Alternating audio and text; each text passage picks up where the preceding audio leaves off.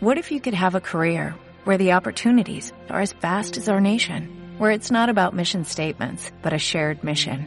At U.S. Customs and Border Protection, we go beyond to protect more than borders, from ship to shore, air to ground, cities to local communities. CBP agents and officers are keeping people safe. Join U.S. Customs and Border Protection and go beyond for something far greater than yourself. Learn more at cbp.gov/careers. Actualiza Retail, episodio 4. ¿Van a desaparecer las tiendas físicas? Segunda parte.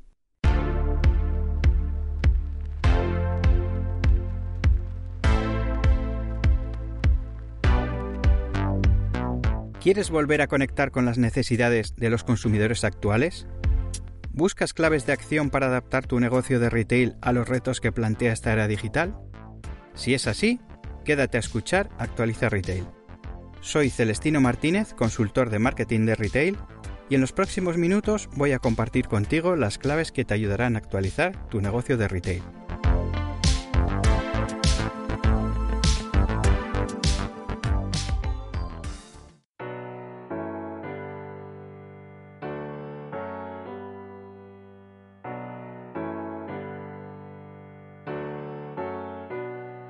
Bienvenido retailer a un nuevo episodio de Actualiza Retail, el podcast para actualizar tu negocio de retail.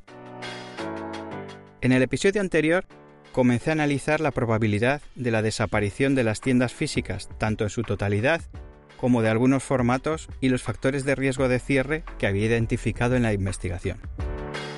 Este tema había surgido de conversaciones con retailers, técnicos y representantes de instituciones implicadas en el sector retail y que me habían trasladado su preocupación por las cifras de cierres de negocios que les estaban llegando.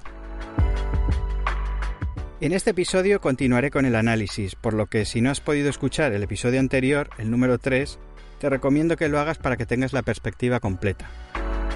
También será de ayuda que hayas escuchado el episodio 2, en el que explicaba qué es la experiencia de cliente, para que puedas entender mejor los contenidos de estos dos episodios. Como en el episodio anterior, a partir del análisis compartiré unas claves de actualización con la intención de que te ayuden a identificar cuántos de estos factores pueden estar amenazando a tu negocio y después las claves de acción te servirán de guía para diseñar y poner en marcha acciones de actualización y mejora de tu negocio de retail. Por último, antes de comenzar este episodio, me gustaría darte las gracias por haber escuchado los episodios anteriores del podcast por suscribirte y comentar y muy especialmente por recomendar este podcast a otros retailers. Ahora sí, empezamos.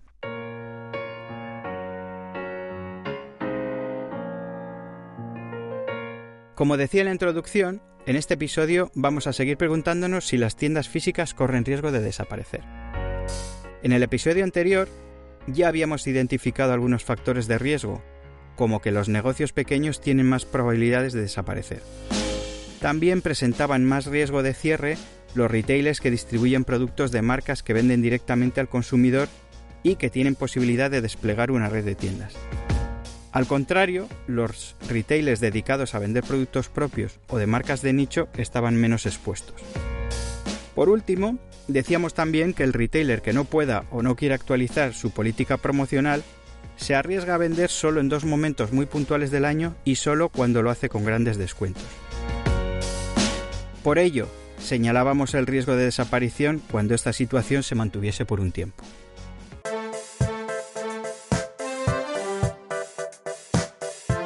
Pero si hay un factor de riesgo de cierre que aparece en todas las discusiones sobre el futuro del retail, es el impacto del comercio electrónico. En realidad, este debate no es nuevo. Desde los inicios del comercio electrónico ya se le apuntaba como la principal amenaza para las tiendas físicas. También es cierto que en esos mismos inicios se concentraba la amenaza en ciertos sectores considerando que estaban más expuestos que otros al impacto del comercio electrónico. Por ejemplo, se decía que los productos que fuesen iguales en todos los sitios, como un libro o un aparato electrónico, serían más fáciles de vender online. Ya entonces se adivinaba que otros productos más delicados como la alimentación tendrían una menor exposición al impacto del comercio electrónico. Y así ha sido. En el estudio de Nielsen, La búsqueda de la conveniencia, se cifra en un 60% la exposición del sector de los viajes al comercio online y en un 50% en el sector de la moda. En el otro extremo se sitúan la alimentación con un 20% y los frescos con un 10%. En 2018, el comercio electrónico facturó en España casi 40.000 millones de euros, de los que más de un 25% corresponden a actividades relacionadas con el turismo, casi un 7% al sector moda y poco más de un 2% a electrodomésticos, imagen y sonido. Esas mismas cifras también dicen que la facturación del comercio minorista se contrajo en un 4% en los últimos 10 años, lo que siendo preocupante no evidenciaría un riesgo de cierre y mucho menos de desaparición del comercio físico. Pero como vimos en el episodio anterior, al profundizar en las estadísticas encontramos matices y uno de ellos tenía que ver con la concentración del número de cierres en comercios pequeños. Precisamente entre este tipo de comercios no es muy habitual la combinación de venta en los canales físico y online. Ojo que no estoy diciendo que todos los comerciantes tengan que correr a abrir un e-commerce. En el momento actual, el comercio electrónico es un negocio muy diferente al retail físico, que requiere de una especialización y unos recursos poco compatibles con la estructura de un pequeño o mediano negocio de comercio. Me gustaría dedicar un episodio en el futuro a este capítulo, pero ahora solo quiero decir que habría que estudiar cada caso muy detenidamente antes de tomar una decisión. De todas formas, adelanto que conozco pocos casos en que esta línea de negocio tenga sentido en un pequeño o mediano comercio y muchos menos casos en los que, una vez tomada esta decisión, el resultado se pueda considerar exitoso.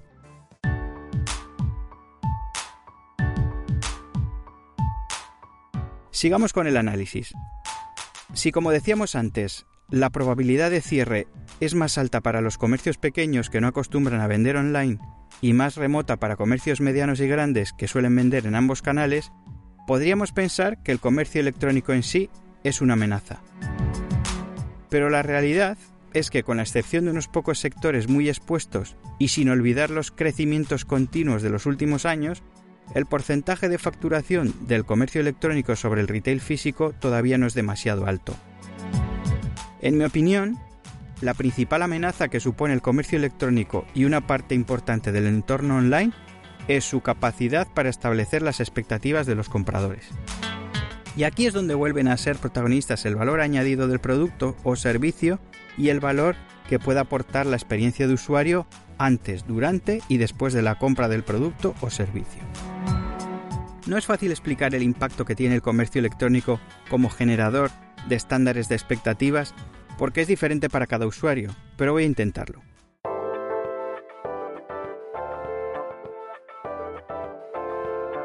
Primero, vamos a partir de que hay unas expectativas básicas que tienen que ver con lo mínimo que tiene que tener un comercio en 2020. Estas expectativas mínimas podrían ser la selección de producto con un mínimo de especialización, instalaciones adecuadas y en buen estado, tratamiento del producto correcto, limpieza, iluminación, información, opciones de pago, etc. A través de nuestras compras, los compradores hemos ido adquiriendo una cultura comercial que de manera automática nos hace clasificar qué tipos de comercios son aptos para satisfacer nuestras expectativas o no. Lógicamente, un comprador no hace un análisis pormenorizado de estos aspectos. Simplemente toma una decisión en pocos segundos en base a una serie de sensaciones que recibe del comercio en cuestión. Un comercio que no cumpla estos mínimos no tiene ninguna opción de competir en el mercado actual y prácticamente será invisible para los transeúntes que pasen frente a su fachada. Una vez aclarado esto, volvamos al papel del comercio electrónico como generador de expectativas. Vamos a empezar por acordar que para una parte muy importante del mercado, Internet es el canal a través del que le llegan las últimas tendencias. A partir de estas tendencias es muy frecuente que comience una búsqueda de mayor información alrededor de un producto determinado. Pues bien, esas ampliaciones de información sobre producto se hacen cada vez más en Amazon. Ya en 2017, Amazon superó a Google como buscador de productos y desde entonces su influencia no ha dejado de crecer. Esto supone que en un porcentaje muy alto de las búsquedas sobre un producto, las expectativas iniciales sobre ese producto las marque Amazon. desde el precio a las opiniones de los usuarios, las variantes de color, sus características o los productos que son similares. A partir de este punto, el usuario visitará páginas de venta especializadas, la web de la marca, vídeos de test y opiniones en YouTube o comparadores, por poner solo unos ejemplos. El abanico de opciones es muy grande, pero todos esos contenidos, de una manera u otra, estarán construyendo las expectativas del usuario. Puede que el usuario en ese momento no compre el producto ni en Amazon ni en cualquier otra opción de comercio online y decida ir a una tienda física a verlo, a tocarlo o a probarlo. Y es aquí cuando se abre una oportunidad para esa tienda. Pero sus posibilidades de éxito dependerán de la diferencia entre la experiencia que pueda ofrecerle la tienda y las expectativas que traiga ese comprador potencial.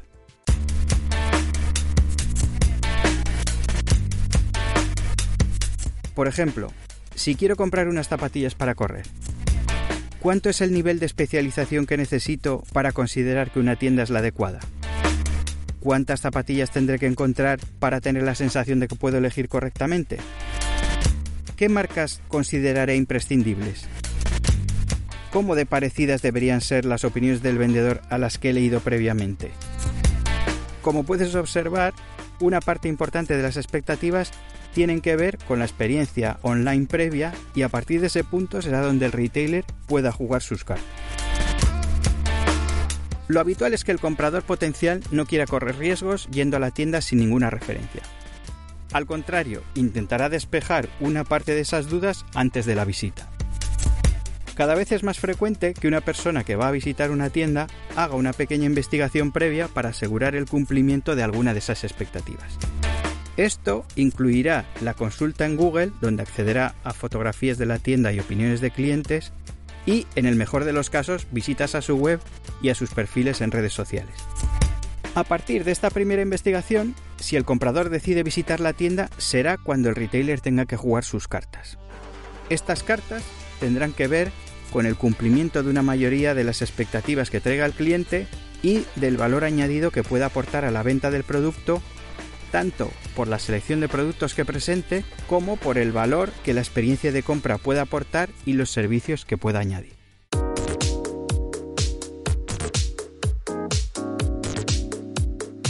Una de las opciones principales de aportar valor al cliente está en la selección de productos.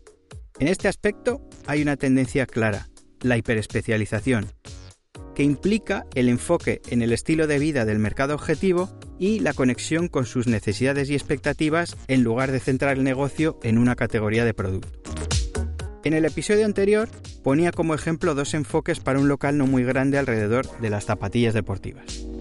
El enfoque generalista era el de una tienda con una selección poco profunda de zapatillas deportivas para la práctica de varios deportes combinada con otra selección de zapatillas de diseño urbano más aplicables a la moda. Esta propuesta podría dirigirse a una variedad grande de clientes con distintas necesidades, pero no tendría posibilidades de satisfacer ampliamente las de ninguno de ellos. Mientras tanto, la tienda con el enfoque hiperespecializado se dirigía a los clientes que practican running, con la ventaja de poder ofrecer una gran variedad de producto en un espacio relativamente pequeño o medio, esta propuesta sería muy efectiva para atraer a un tipo de cliente que compra modelos de precio medio más alto y que utiliza varios pares durante el año. Además, el grado de especialización facilitaría la venta de productos complementarios para la práctica de este deporte, lo que supondría un mayor importe del ticket medio. Todo ello sin implicar que solo se vendiese a runners, aunque fuesen ellos los que más valor encontrasen en la propuesta. Otra ventaja de la hiperespecialización es la posibilidad de plantear servicios complementarios, que en este caso podrían ser entrenamientos personalizados, servicio de podología, organización de transporte a carreras y otros que pueden surgir a partir del conocimiento de las necesidades de los corredores.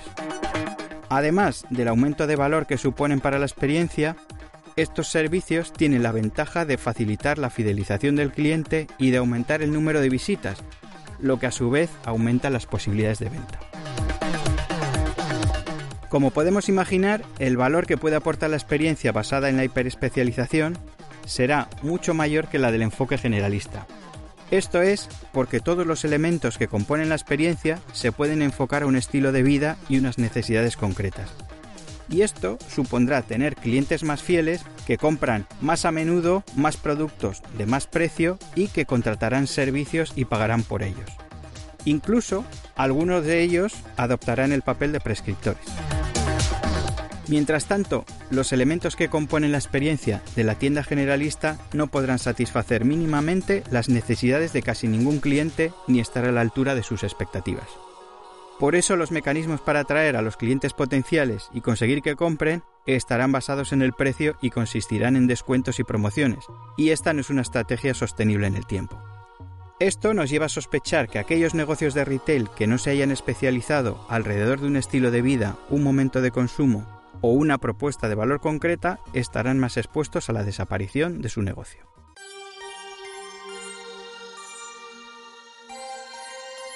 Cuando los elementos que componen una experiencia no tienen capacidad de aportar un valor añadido frente a la simple compra del producto, nos encontramos con una experiencia pobre, que no funciona, a menudo obsoleta.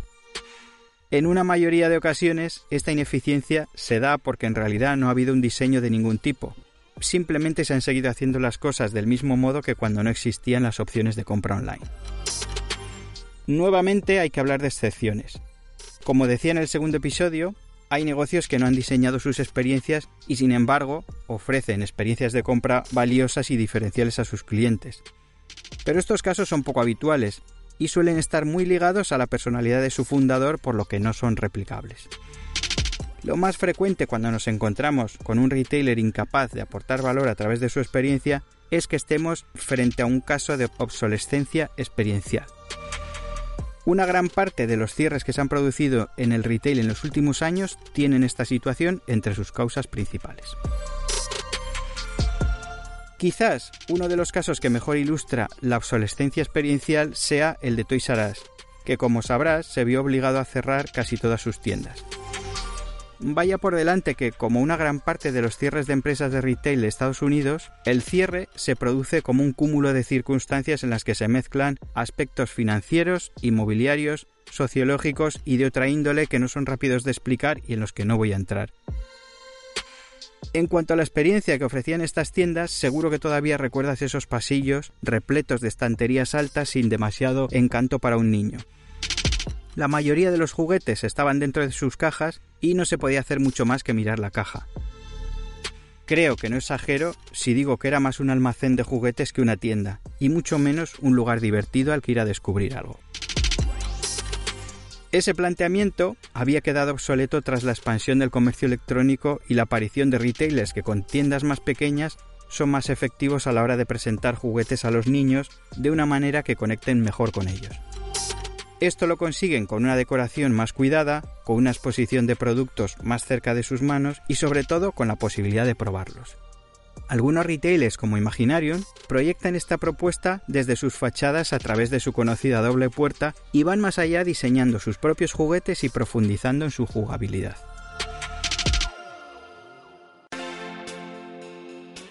Como es habitual en estos casos, Toys R Us intentó enfrentar esta desventaja embarcándose en una guerra de precios con Amazon en la que salió perdiendo, ya que le costó el cierre de 800 tiendas en todo el mundo y el despido de más de 30.000 personas.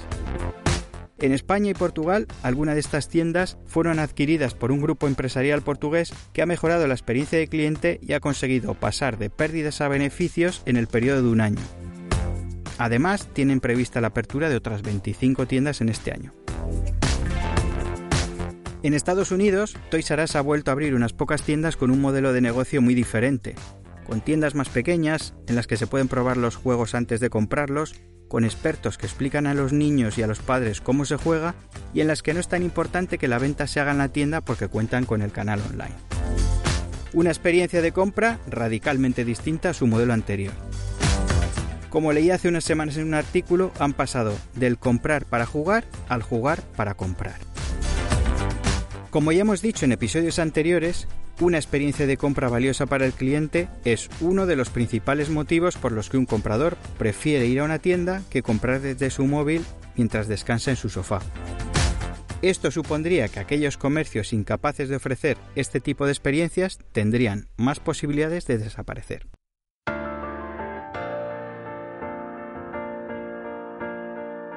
A menudo, Cuando se habla de la digitalización del retail o de la transformación digital del retail, se tiende a hablar solo de herramientas y tecnologías.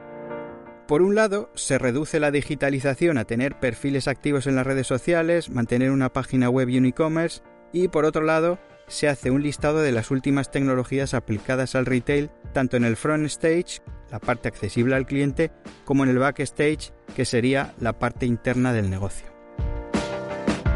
De algunas de estas tecnologías y lo factible de su implantación a corto plazo en el retail, hablé ya en el primer episodio del podcast sobre la tienda del futuro, así que no me voy a repetir.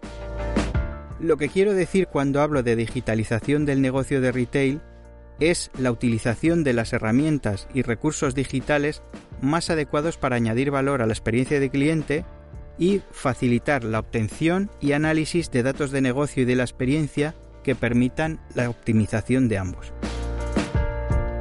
En la digitalización de la experiencia de cliente estarían todos los recursos que posibilitan que la experiencia de compra pueda realizarse a través de los canales más convenientes para el cliente. Dependiendo de la experiencia que se haya diseñado, los recursos y las tecnologías pueden ser muchos, desde la página web hasta el perfil de Google My Business, pasando por la utilización de pantallas informativas o sistemas de autocopio. En cuanto a los recursos para obtener y analizar datos de negocio, los más básicos podrían ser un terminal de punto de venta o TPV y un sistema de gestión de clientes que se le suele llamar CRM. Los recursos y tecnologías que se utilizan para obtener datos referentes a la experiencia de compra son muy variados y van desde los más básicos que serían los contadores de personas hasta los más complejos que son capaces de seguir e interpretar la actividad del cliente, como los basados en la geolocalización. Incluso algunas de estas tecnologías permiten interpretar esta actividad y actuar de manera personalizada, como los sistemas que combinan la visión artificial y la inteligencia artificial. De la importancia de agregar valor a la experiencia ya he hablado suficiente por hoy, así que me centraré en la importancia de obtener y analizar datos de negocio y de la experiencia.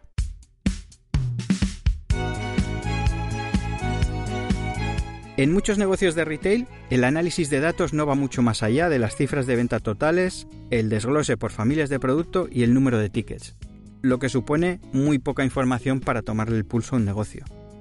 Por poner un ejemplo muy básico, Solo con que a estos pocos datos le pudiésemos añadir el número de personas que entran a la tienda, ya podríamos tener el porcentaje de personas que compran, lo que nos permitiría evaluar la efectividad de las acciones de mejora.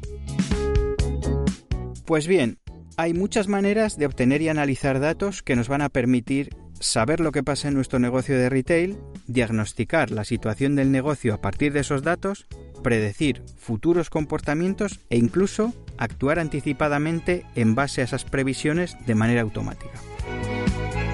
Este, por ejemplo, es uno de los secretos del éxito de Zara. Tienen una enorme capacidad de saber prácticamente en tiempo real lo que pasa en sus tiendas, qué prendas gustan más, qué tendencias van a tener más demanda y cuáles no, y anticiparse lo suficiente a otras marcas para asegurar sus ventas. Esta capacidad analítica unida a unos procesos de fabricación extremadamente eficientes y rápidos, hacen que algunas colecciones lleguen antes a sus tiendas que las de las marcas en las que se han inspirado. Este tema de la analítica retail da para uno o varios episodios específicos, pero creo que incluso con estos pocos trazos ya se entiende que las posibilidades de desaparición de un negocio que a duras penas sabe descifrar lo que pasa en sus tiendas son muy altas. Por lo tanto, aquí tendríamos otro factor de riesgo.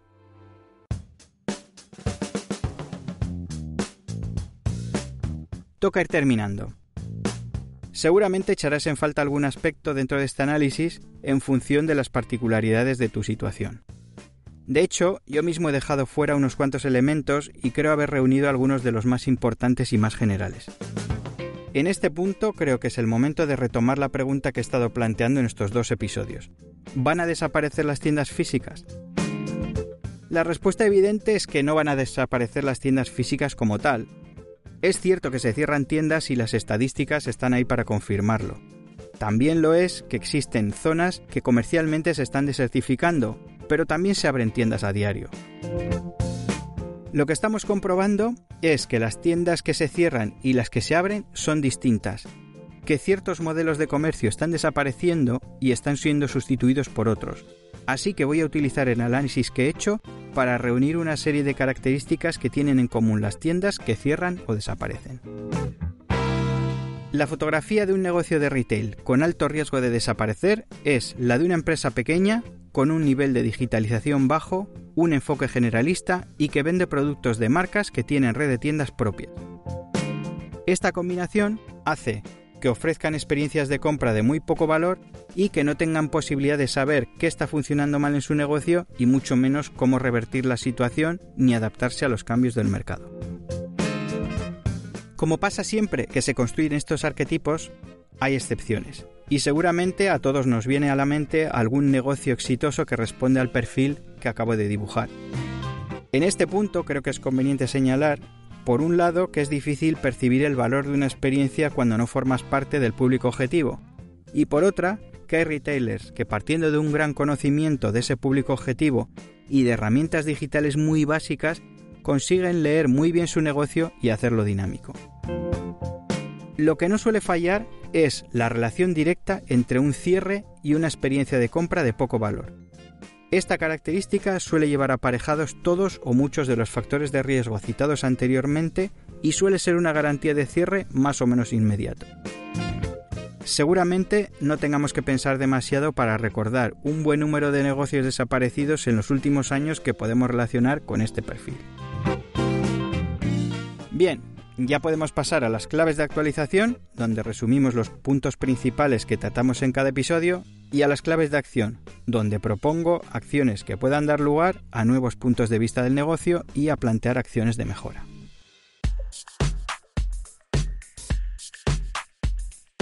En el episodio de hoy hemos destacado tres factores de riesgo de desaparición de una tienda física. El primero, falta de especialización comenzábamos descartando la existencia del comercio electrónico como una amenaza directa de cierre, quizás con la excepción de algún sector muy concreto. A partir de aquí decía que tendría más posibilidades de desaparecer los negocios de retail que no se hayan especializado alrededor de un estilo de vida, un momento de consumo o una propuesta de valor concreta, porque no tendrían la posibilidad de satisfacer un nivel de expectativas mínimo a la práctica totalidad del mercado. Esto haría que queden a merced del precio, lo que aceleraría el deterioro de la rentabilidad del negocio y forzaría un cierre. Segunda clave, experiencia de compra de poco valor. Este factor de riesgo suele ir de la mano del anterior y es uno de los principales motivos por los que un negocio pierde clientes en favor de otras opciones de compra. Por ello decíamos que los comercios incapaces de ofrecer experiencias de compra valiosa tienen muchas dificultades para atraer clientes a sus tiendas, casi ninguna opción de fidelizarlos y por tanto tendrán más posibilidades de desaparecer. Tercera clave, nivel de digitalización bajo. Aquí separábamos la aplicación de tecnología y recursos digitales a la mejora de la experiencia de cliente y al análisis de la evolución del negocio. A partir de aquí, identificábamos como factor de riesgo de desaparición la falta de información y datos con los que interpretar lo que está pasando en el negocio y mejorarlo. A partir de estas claves de actualización, las claves de acción que propongo son las siguientes. Primera clave. Aumenta tu grado de especialización. Analiza cómo de generalista es tu negocio y piensa cómo podrías enfocarlo más hacia la hiperespecialización. Recuerda que el punto de partida es la elección de uno o varios estilos de vida que no sean muy diferentes entre sí, un momento de consumo o una propuesta de valor concreta. A partir de este punto, busca referencias en las que inspirarte, pero ten cuidado si vas a aplicar cambios. Según las características de tu mercado, podrás especializarte en mayor o menor medida, pero el objetivo es hacerlo hasta un punto en el que estés seguro de que hay un mercado potencial suficiente para mantener un nivel de ventas apropiado. Segunda clave. Actualiza y mejora tu experiencia de cliente. Compara la experiencia que se ofrece en tu tienda con el nivel de experiencias al que está acostumbrada tu clientela. Para ello, deberás conocer los gustos y las preferencias de los estilos de vida a los que te dirijas y saber cuáles son los tipos de retail que frecuentan. Es importante que tomes referencias tanto de tu sector como de otros, porque los estándares de expectativas se crean con la suma de todos. Una vez hecha la comparación, seguro que puedes inspirarte en los resultados para obtener claves de mejora para tu experiencia. Es importante que no copies partes de otras experiencias de manera literal para incorporarlas a la tuya, porque puedes generar inconsistencias que terminen empeorando el resultado final. Tercera clave. Mejora la analítica de tu negocio. Haz un listado de los datos o indicadores de tu negocio y piensa si te parecen suficientes para entender cómo está funcionando tu negocio y cómo debería evolucionar. Si los indicadores te parecen insuficientes, define nuevos indicadores y busca métodos para medirlo. Es muy probable que te veas un poco perdido y debas buscar información o asesoramiento profesional. En realidad los aspectos que hemos tratado en el episodio de hoy son muy relevantes para tu negocio, por lo que te recomiendo que te apoyes en un profesional para tomar todas estas decisiones. Hay una última clave que me parece interesante apuntar.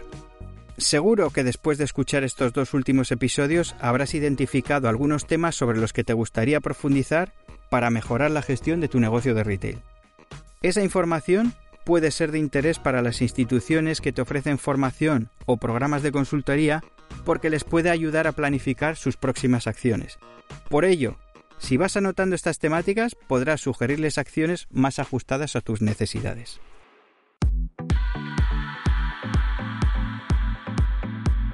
Hasta aquí el programa de hoy de Actualiza Retail.